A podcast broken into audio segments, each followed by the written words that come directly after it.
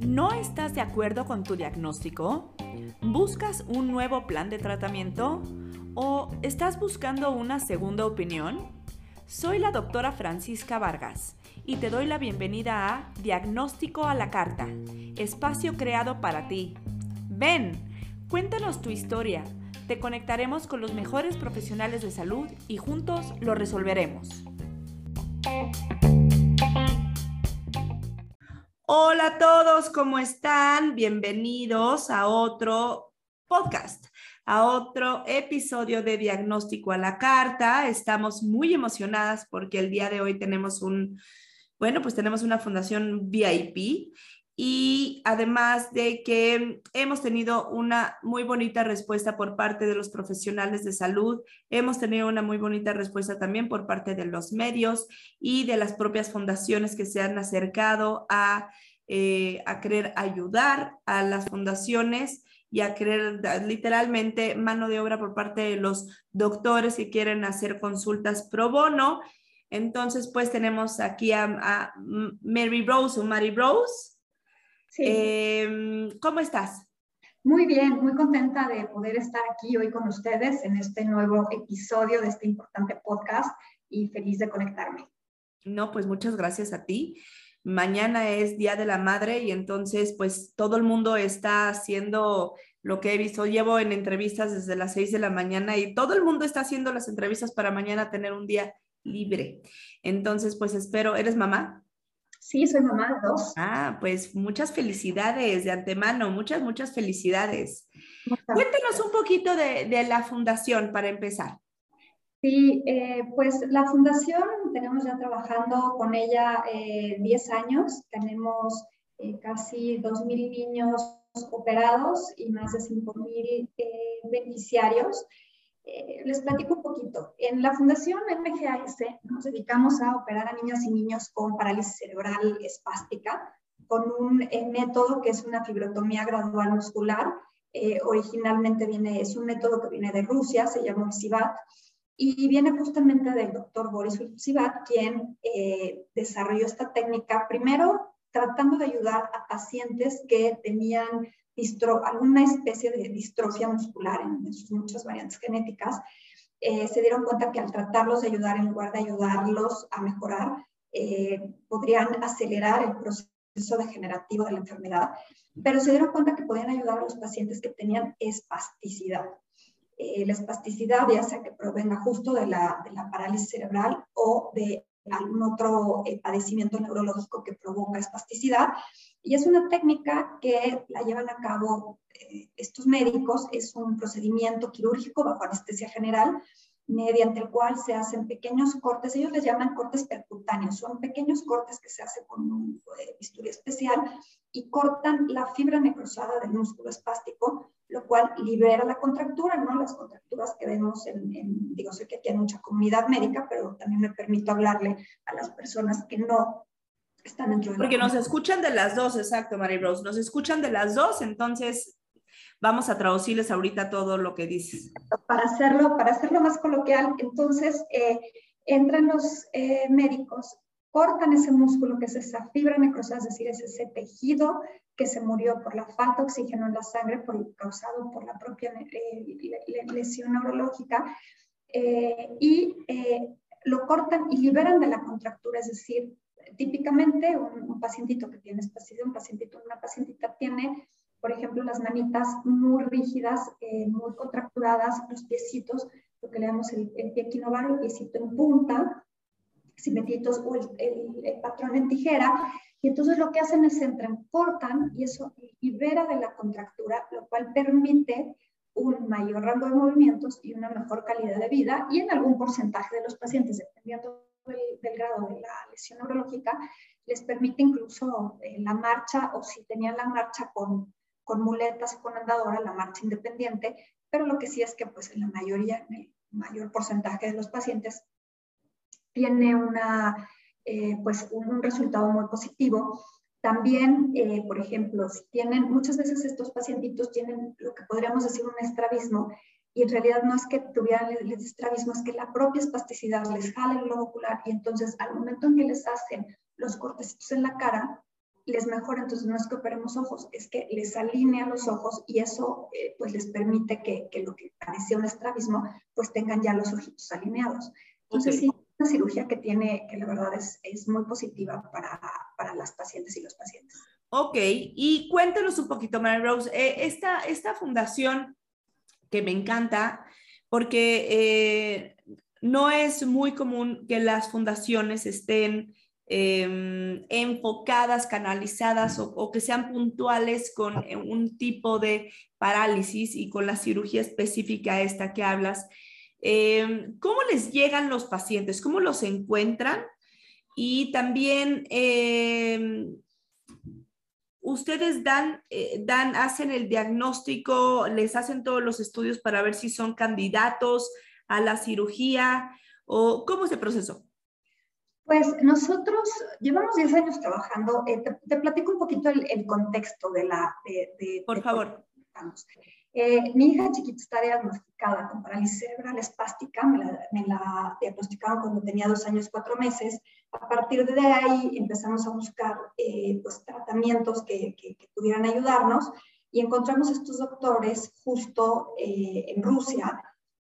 Yo ya había oído de la técnica, pero era una técnica que yo le escuchaba como, escuchas muchas cosas, ¿no? Células en Islandia, hay otras células madre en Corea, hay tal tratamiento en China, hay tal tratamiento en Houston, en Boston, en Miami, en muchos lugares, ¿no? Obviamente ya habíamos recorrido eh, propiamente en México y, y eh, llegamos con estos doctores, nos explicaron de lo que se trataba la técnica, era una de las pocas posibilidades que había dentro de, del área médica para mejorar eh, que no fuera un procedimiento tan invasivo como una tubetomía o como algunos otros tratamientos. Entonces, a raíz de eso, eh, para una, mi chaparra, eh, de ahí le tuvo muy buenos eh, resultados y a partir de ahí decidimos traer a los médicos a México para operar a niñas y niños que, uno, pues no conocen de la cirugía y dos, pues no tendrían propiamente los recursos para poder eh, O sea, los, los doctores son rusos. Son rusos y pueden, pueden operar en México, tienen la cédula mexicana, por decirlo de esa manera. Sí, venimos, vienen a México, están obviamente ya en México entrenando médicos mexicanos, por supuesto.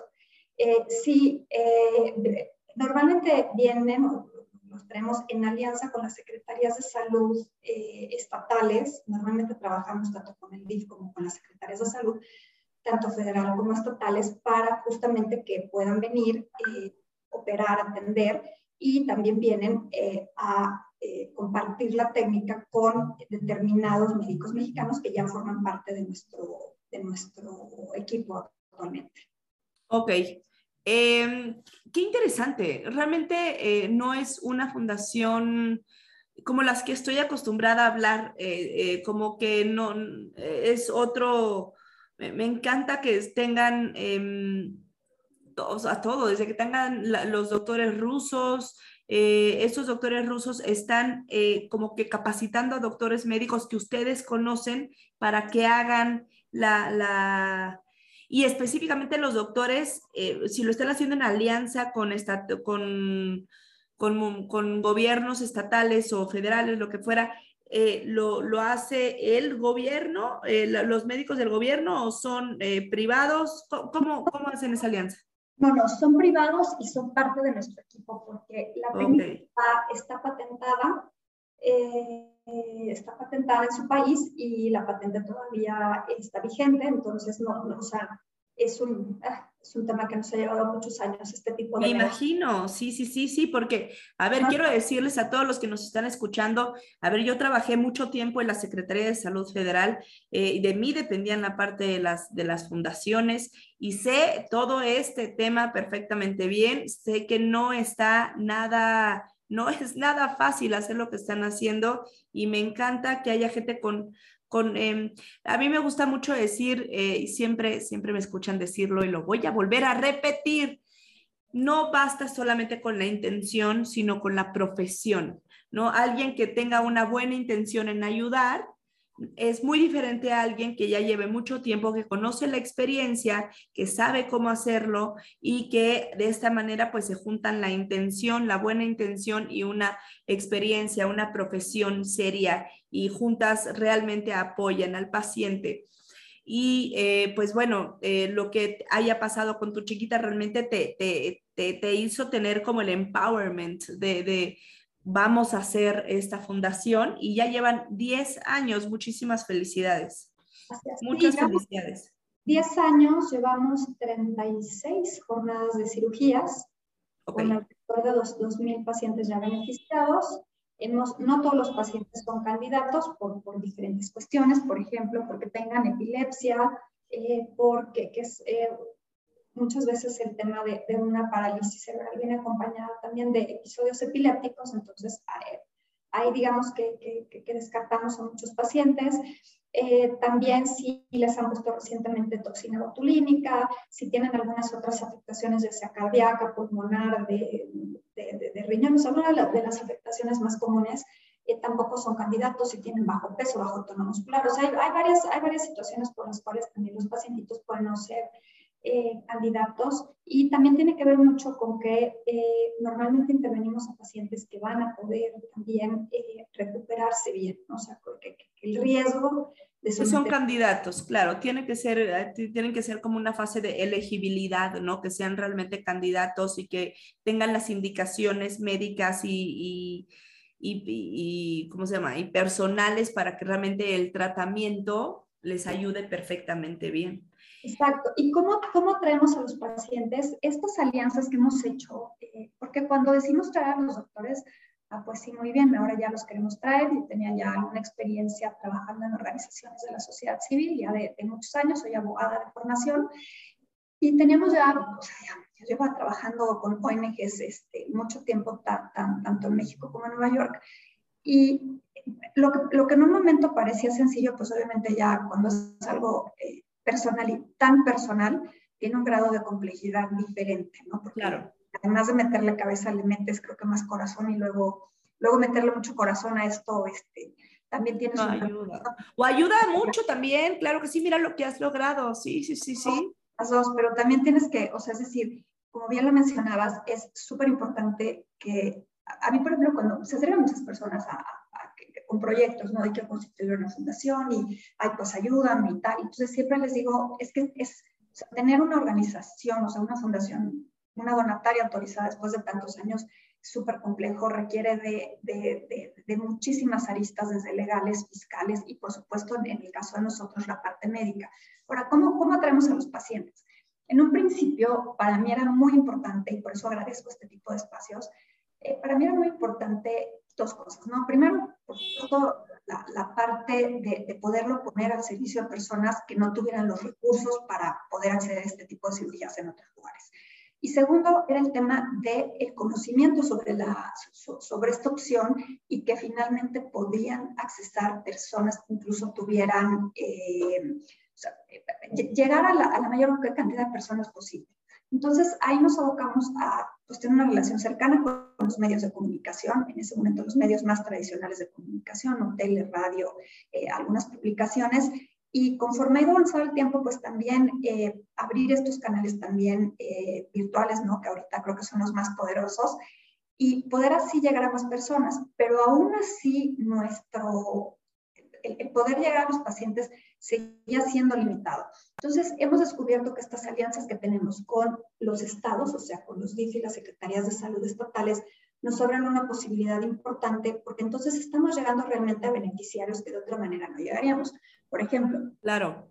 Eh, tenemos mucha alianza con los CRE, que son los centros de rehabilitación estatales, por supuesto también con los teletones, pero también con las VR, que son las unidades básicas de rehabilitación que están en los municipios y que son estas unidades más pequeñas, muchas veces muy modestas, eh, pero que es a donde realmente llegan las personas que más lo necesitan.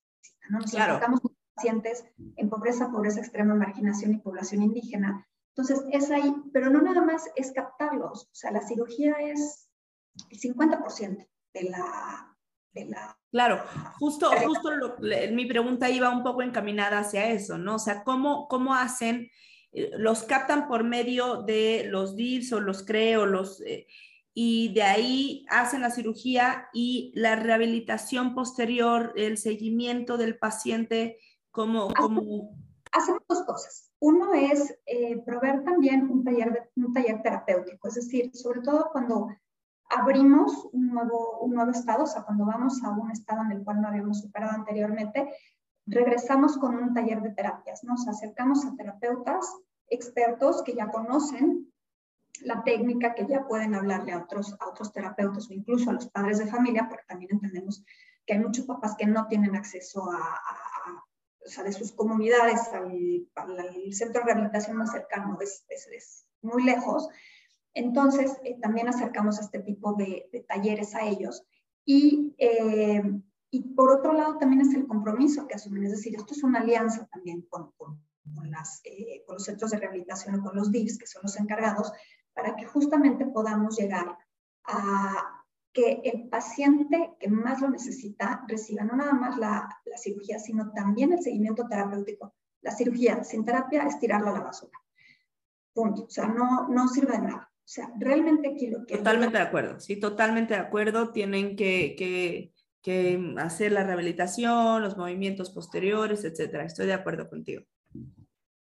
Entonces, en eso realmente es en lo que estamos y lo que queremos es justo pues llegar así, ¿no? A, pues, los pacientes que más lo necesitan, pero que tengan esta opción a la terapia para que realmente, es decir, de la cirugía, o sea, ya del quirófano, el niño que tenía la manita muy contracturada va a salir del quirófano con la manita suelta, ¿no? Suelta, o sea, ya, este, dirían, dirían otras mamás, con la manita ya aguadita, ¿no? O sea, ya salen con la manita liberada de la contractura, pero que esa manita liberada se vuelva funcional, es decir, que el niño pueda acercarse algo de comer a la boquita, que pueda agarrar un vasito, que pueda, que pueda hacer algo, ¿no? O sea, que, que, el hecho de que la manita ya esté abierta, para él se vuelva algo funcional, híjole, ahí sí son horísimas de terapia.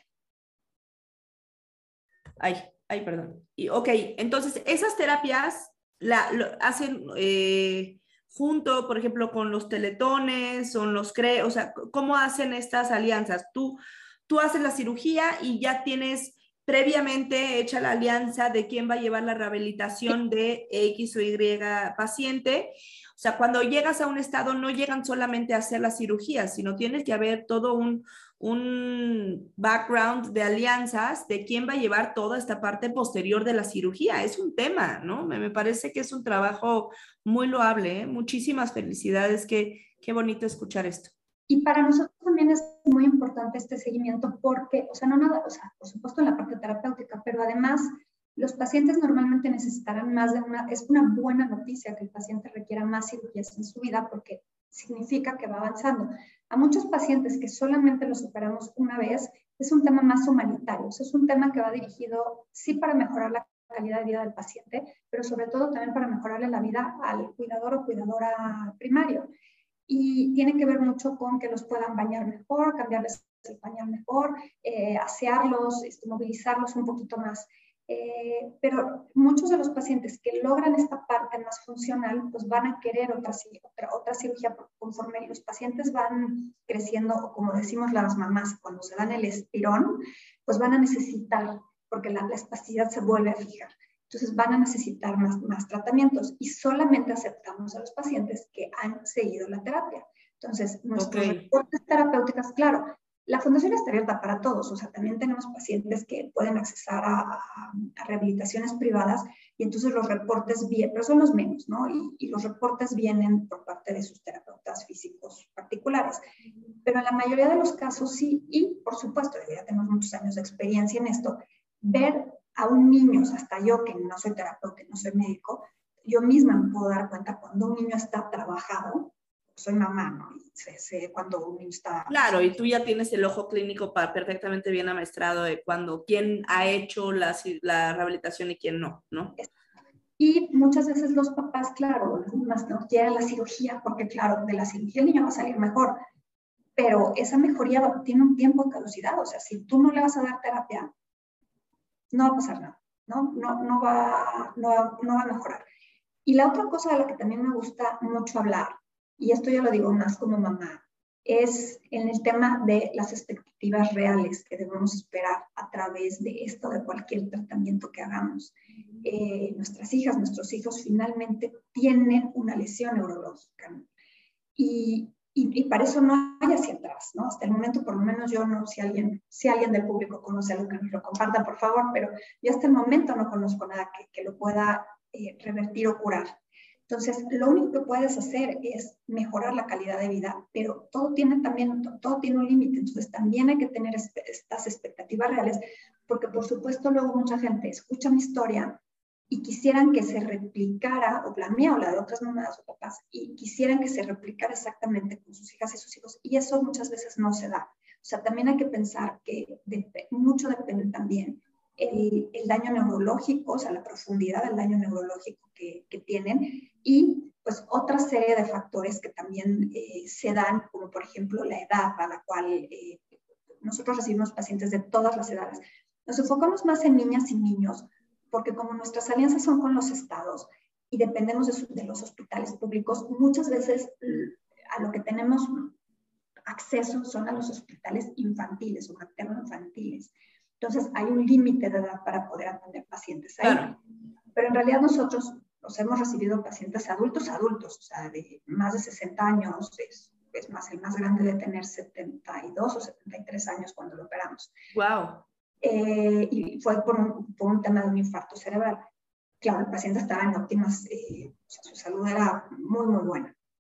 Entonces, sí lo hacemos, pero sin duda, también si la cirugía llega a los pacientes más pequeñitos, pues es mucho más fácil. O sea, lo, digamos que los resultados que puedes tener son mayores. Y este tema de la neuroplasticidad. Es justo lo que te iba a decir. Sí. Es muy importante. Sí, sí, es justo lo que te iba a decir. Es bien importante porque los niños realmente se adaptan, eh, se adaptan literalmente a, las condiciones, sea cual sea, y eh, ahí la rehabilitación siempre va a ser mejor en los niños que los adultos, sea de cualquier cosa. Entonces, pues sí, sí, sí entendería eso. Eh, em, ¿Y en qué estados están? Mary Rose, para poderle decirles a todos los que nos están escuchando por si tienen algún paciente o algún familiar eh, que los lleven. Nos pueden contactar. Hemos operado en Baja California Sur, en Sonora, en Nuevo León, en Tamaulipas, en Morelos, en Hidalgo, en Ciudad de México, Estado de México, en Chiapas, en Tabasco, en Quintana Roo. Eh, estamos por operar en, también en Querétaro, en Yucatán, Oaxaca también hemos operado. Creo que te los estoy diciendo todos. Puede ser que alguno por ahí se me esté viendo. Ok, ok. Y mi, mi, duda es, ¿ustedes están, o sea, tienen oficinas aquí o, o se trasladan al, al estado que, es, que requieren? Estamos aquí en México, digamos, en Ciudad de México, digamos, eh, de manera eh, operativa, o sea, de, de, de, manera como oficina. Eh, sin embargo, nosotros, claro, llevamos las jornadas a los diferentes estados y ahí es donde evaluamos y llevamos todos los procesos. Interesante, qué, qué, qué bien. Me encanta hablar con, con fundaciones tan hechas ¿no? Que están, que saben perfectamente bien su tema. También me gusta hablar con las fundaciones que son, digamos, que, que son unos bebés todavía que están empezando y como todo este, este feeling con la intención de querer ayudar y cambiar el mundo, me encanta. Me encanta hablar con los dos, pero cuando hablo con, con fundaciones ya tan hechas que saben perfectamente bien eh, todo eh, este ecosistema de, de ayuda que se necesita para realmente Em, enfocar los esfuerzos de la fundación a los pacientes específicamente me, me encanta. Y por último, este, me gustaría preguntarles un poco, em, hacen em, este, normalmente eh, estos pacientes requieren mucha mm, atención multidisciplinaria, ¿no? Además de la parte de quirúrgica, que sé que ustedes son el, enfoque con, eh, o sea, ustedes es la parte quirúrgica, pero no solamente de rehabilitación, esto que dijiste como mamá, que me llamó mucho la atención y me gustó, eh, con respecto a, hay que hacerles ver la, la mm, hay que hacerles ver la realidad, ¿no? Platicar con, con, con los padres de familia, etcétera. Y entonces mi, mi duda sería, em, ¿cómo hacen para hacerles ver la realidad? O sea, ¿tienen, tienen eh, psicólogos o, también es una alianza con el Estado para que hagan como esta parte de, de psicología o de, o de algología para el dolor, etcétera? No, no sé si, si cuenten con, con esto. Digo, yo sé que ya estoy pidiendo mucho, pero quiero saber si si, si lo tienen Aquí el chiste es presumir, es presumirles a, todos los que nos están escuchando la, la Fundación MGAS, MGAS, ¿no? Para, para, em, para que si realmente lo necesitan, pues que, que, los busquen y ahorita les voy a pedir su, su contacto, pero eh, esta parte como de multidisciplin, multidisciplinariedad, ¿la, ¿la cuentan? Nosotros eh, en un principio sí, incluso llegamos a tener eh, grupos, de, grupos de apoyo eh, para, para, mamás y para papás de, niños y niñas con discapacidad. actualmente no lo tenemos, también la pandemia eh, pues nos, no, nos, hizo reconstruirnos y reformarnos en muchos sentidos, pero sí trabajamos en alianza con organizaciones que justo así que específicamente se dedican a dar el apoyo psicológico, sobre todo, más que a los pacientes, también a, a las mamás y los papás, y yo también con psicólogos que, se, que tienen esta especialidad en tratar a, a, niños y niñas, sobre todo adolescentes, ¿no? que es cuando, cuando probablemente les puede empezar eh, a afectar más el tema de, de la discapacidad que pueden también atenderlos, ¿no? O sea, hay organizaciones que se dedican a eso. En algunos estados, es que también, cuando hablamos de los estados hay una gran variedad, ¿no? O sea, hay, hay estados que tienen eh, eh mucha atención a, las personas con discapacidad y entonces hay como una variedad de, de, de atenciones y, de, y hay unos crees que están espectaculares y que eh, trabajan súper bien y, y, por ende eh, pueden brindar eh, este tipo también de apoyos psicológicos. Y en cambio hay pues otras realidades o hay eh, centros de rehabilitación que, híjole, apenas tienen el material básico, apenas tienen cuenta con un terapeuta al, al cual o a la cual hay que capacitar bastante eh, para poder brindar esta atención. Entonces, también ahí depende mucho, pero sí, sí coincido. Creo que la parte de la atención psicológica es importantísima. Y creo que también eh, muchas veces, y eso es un tema que, que, que ahorita, en, en, desde la semana pasada, esta semana que me, que me toca platicar mucho sobre el tema de mamás, que creo que las, normalmente las cuidadoras principales somos eh, mujeres por un tema de rol que, que se nos, que se nos este, impone históricamente, pero pues aquí estamos. Eh, a veces nos llama mucho la atención en las, en las jornadas cuando vemos a muchos papás presentes, ¿no? porque la mayoría lo que tenemos son mamás y nos toca en un porcentaje alto, o sea, saludos a los papás y, y por favor estén y, y, y, brinden el amor y el apoyo y todo, no nada más a, a su hijo o a su hija, sino también pues a la mamá y o la, también a quien sea el, el, cuidador la cuidadora principal, ¿no? En muchos casos también nos ha visto que son las abuelas, ¿no? En, en casos, por ejemplo, de embarazos también adolescentes que también pueden provocar. Exacto. Sí, sí, sí, sí, sí, Son las abuelas, eh, las abuelas mamás las que salen al quite.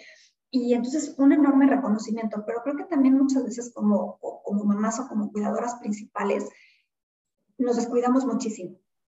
Entonces, tú le preguntas a una mamá, eh, una cuidadora principal, qué desayunó eh, su hijo o su hija y te lo dice perfectamente, qué desayunó, qué comió, cuántas terapias hizo, eh, a qué hora le cambió el pañal, eh, si, si, tiene problemas digestivos, si no, te puede decir todo. Pero a ella no le preguntes si ella desayunó, si ella durmió, si ella comió, si ella, cómo se siente. O sea, ni siquiera hay ese momento de expresarlo. Y creo que eso también es algo que, que por lo que también debemos de abogar mucho, ¿no? Porque también... Claro. De, de, la, de, de, a quienes nos toca hacer frente a estas situaciones, eh, porque no todas las veces es fácil, ¿no? Yo ahorita te lo platico ya este, muy resumido, muy en corto, ya este, hasta con una sonrisa en la boca, ¿no? Pero no siempre es así, ¿no? Enfrentamos también situaciones de aceptación y finalmente es un duelo que hay que trabajar y los duelos no siempre son sencillos y no es un duelo, creo que son hoy yo me atrevo a decir eh, que son como duelos constantes, ¿no? Porque, porque te vas enfrentando a situaciones diferentes conforme el tiempo va pasando. Y les decía, luego veo, por ejemplo, a, a las mamás, y me refiero a las mamás, ¿no? Ahorita, déjenme hablar de mamás ahorita. eh, las ves eh, con, con, la, con, mucha intención, ¿no? De cuando los niños son más chiquitos, con mucha intención de ayudar, de hacer, de van, vienen, suben, bajan, hacen todo lo que pueden, tengan o no recursos, ¿eh? Aquí no estoy hablando de un tema de recursos. sí, no, no, no, a veces este, no, no, los recursos salen sobrando, no importa si son pocos o muchos, las mamás se mueven al fin del mundo, sí, sí, sí, es impresionante, sí. Y conforme pasa el tiempo también, insisto, en esta falta de saber manejar los duelos, de la aceptación, de ver, etcétera, eh, luego las ves con, una frustración y un dolor muy profundo. Eh, y creo que tiene que ver porque también nos hizo falta esa parte de tener como la atención hacia nosotras mismas y de poder también eh, hablar sobre lo que nosotros estamos sintiendo. Me acuerdo una vez que estábamos en una sala de, de, espera en, un hospital en, en Hidalgo, que es una, es una población mayoritariamente indígena. Entonces sale una de mis voluntarias a la, a la sala de espera y entonces ve y me dice, es que nunca vamos a acabar. Y me dice, pero, pero ¿por qué hay tantos niños con esta discapacidad? Y decía, pues mira, sí, parecía que no vamos a acabar, porque aparte no, no es un tema, vamos a ver, quisiera yo decir que cada vez hay menos, pero no es la realidad. La realidad es que al año se reporta, tampoco es algo que, que Tampoco es algo que tengamos las estadísticas 100%, sí, sí, sí. Se reporta, creemos que son 12.000 niños más o menos los que nacen el año con esta discapacidad, es la, es la discapacidad más, eh, discapacidad motora más eh, grande que hay.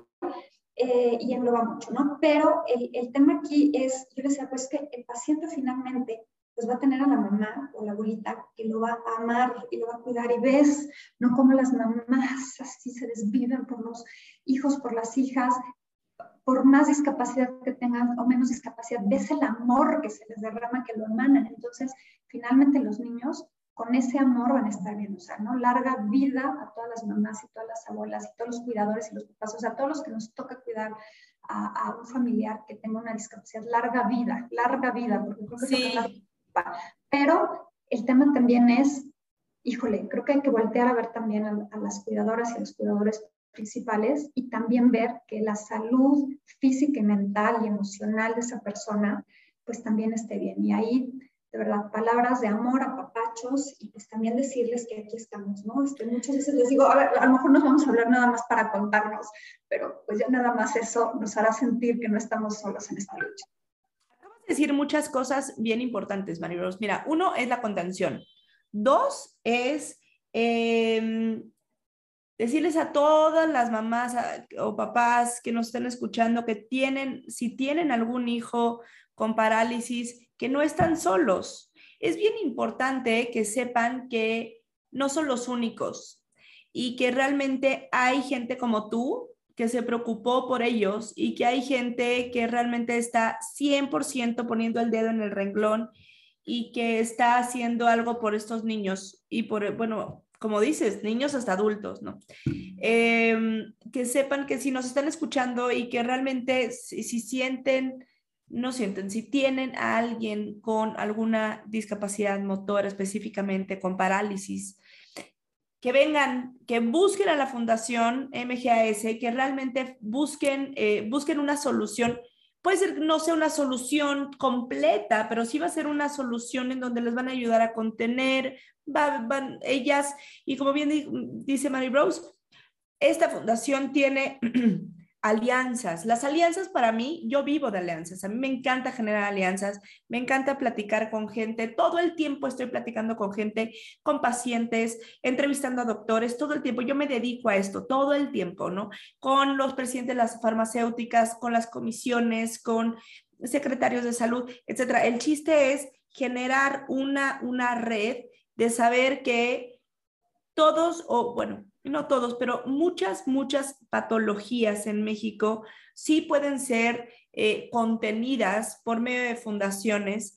Em, pueden ser, hay fundaciones como Teletón, como MCRAS, este, MGAS, como em, las fundaciones, como Fundacionales, hay muchas fundaciones que realmente están para el servicio del paciente y para ayudarles, para contener, para apoyar, para orientar y para acompañar a los familiares y a los pacientes. Y de verdad que, que, que goce hablar contigo, de verdad que, que, qué bonito escuchar a alguien que sepa tanto del tema y que, y que mm, de hecho sepa más que los doctores. Yo soy doctora y me encanta hablar con alguien que me enseña, eh, me gusta hablar con alguien que, que, sabe más del tema y que yo ahora tengo esta firme convicción de que la siguiente vez que hable con algún secretario, con alguien que quiera, que necesite, también eh, los pacientes que lo vea, luego, luego voy a pensar en ustedes. Igualmente, todos los que nos están escuchando, eh, no sé si los profesionales de salud nos buscan, muchos profesionales de salud que quieren dar eh, pro bono que quieran ayudar. No sé si eh, ustedes aceptan médicos que, que, les eche la mano. Sí, no, antes, antes no, la verdad es que el tema, eh, creo que también el tema con los médicos rusos, ahorita ha cambiado un poco también por, pues, por el tema que, que, están enfrentando ellos, ojo, no, no, no, no, todos los rusos están de acuerdo con lo que está sucediendo a, a, nivel mundial. Eh, sin embargo, pues eso nos ha cambiado un poco la perspectiva y como yo les platicaba, pues sí, tenemos ya eh, algunos médicos mexicanos que, que, pues han aprendido eh, a realizar, pues no es exactamente la mismísima técnica, bueno, o es la misma técnica, pero creo que cada doctor le, o sea, tiene su, su Le pone su cosecha un poco lo propio no. Eh, tenemos eh, pues, eh, algunos médicos muy, muy preparados, ortopedistas este, muy, muy, muy preparados que, que, son con quienes estamos haciendo también frente a las necesidades que hay. Yo creo que esto también, entre más se puede replicar, también se nos han acercado médicos que nos dicen, es que eso nosotros ya lo hacíamos o ya lo hacemos. Ay, perfecto, si, si, si se pueden sumar, si nos podemos sumar todos, todo, todo, todo, digamos que el afán que nosotros tenemos es el de ayudar, ¿no? Y, desafortunadamente, lo vuelvo a repetir, eh, la necesidad es, es exponencial. No nos, no nos damos abasto para poder atender a todas las personas que nos buscan. Eh, sin embargo, bueno, pues aquí estamos, eh, dando la batalla a pesar de la pandemia, a pesar ahorita de la situación mundial, a pesar de todo, pues tratando de, de generar estas diferencias lo más que, que podamos y tratando de apoyar a la mayor cantidad de niñas y niños. Pues muchísimas gracias por la entrevista, por el espacio. Eh, ¿Dónde los pueden contactar? ¿Cuáles son eh, su página, si es que tienen sus teléfonos? Eh, y también, si tú eres alguien que, está, que quieres ayudar, por favor, ponte en contacto también con nosotros. Eh, ya sabes que estamos aquí para ayudar, es contacto arroba galena.mx para ponerle, ponerse en contacto con la fundación que necesiten o si quieren ayudar o incluso si quieren ser o si quieren donar también. Aquí estamos este, para servirles, pero directamente nos podrías dar tus números de contacto. Claro que sí. Eh, nos pueden contactar, tenemos página, de, página web eh, www.fundacionmgas.org.mx. Eh, también estamos en redes sociales, Facebook, Instagram y Twitter, también como Fundación MGAS. Y eh, tenemos un correo de, de información que es fundacionmgas.gmail.com y ahí contestamos todas sus dudas, que por favor se nos acerquen. aquí estamos. Muchísimas gracias, muchas gracias a todos. Nos vemos en el siguiente podcast. Les mando un fuerte abrazo. Feliz, uh, feliz día mañana a todas las madres. Les mando un fuerte abrazo y disfruten su día y como bien dice Mary Rose, hay que apapacharse también si eres una primer cuidadora de un pacientito con parálisis. Muchas gracias a todos, les mando un fuerte abrazo. Nos vemos. Bye bye.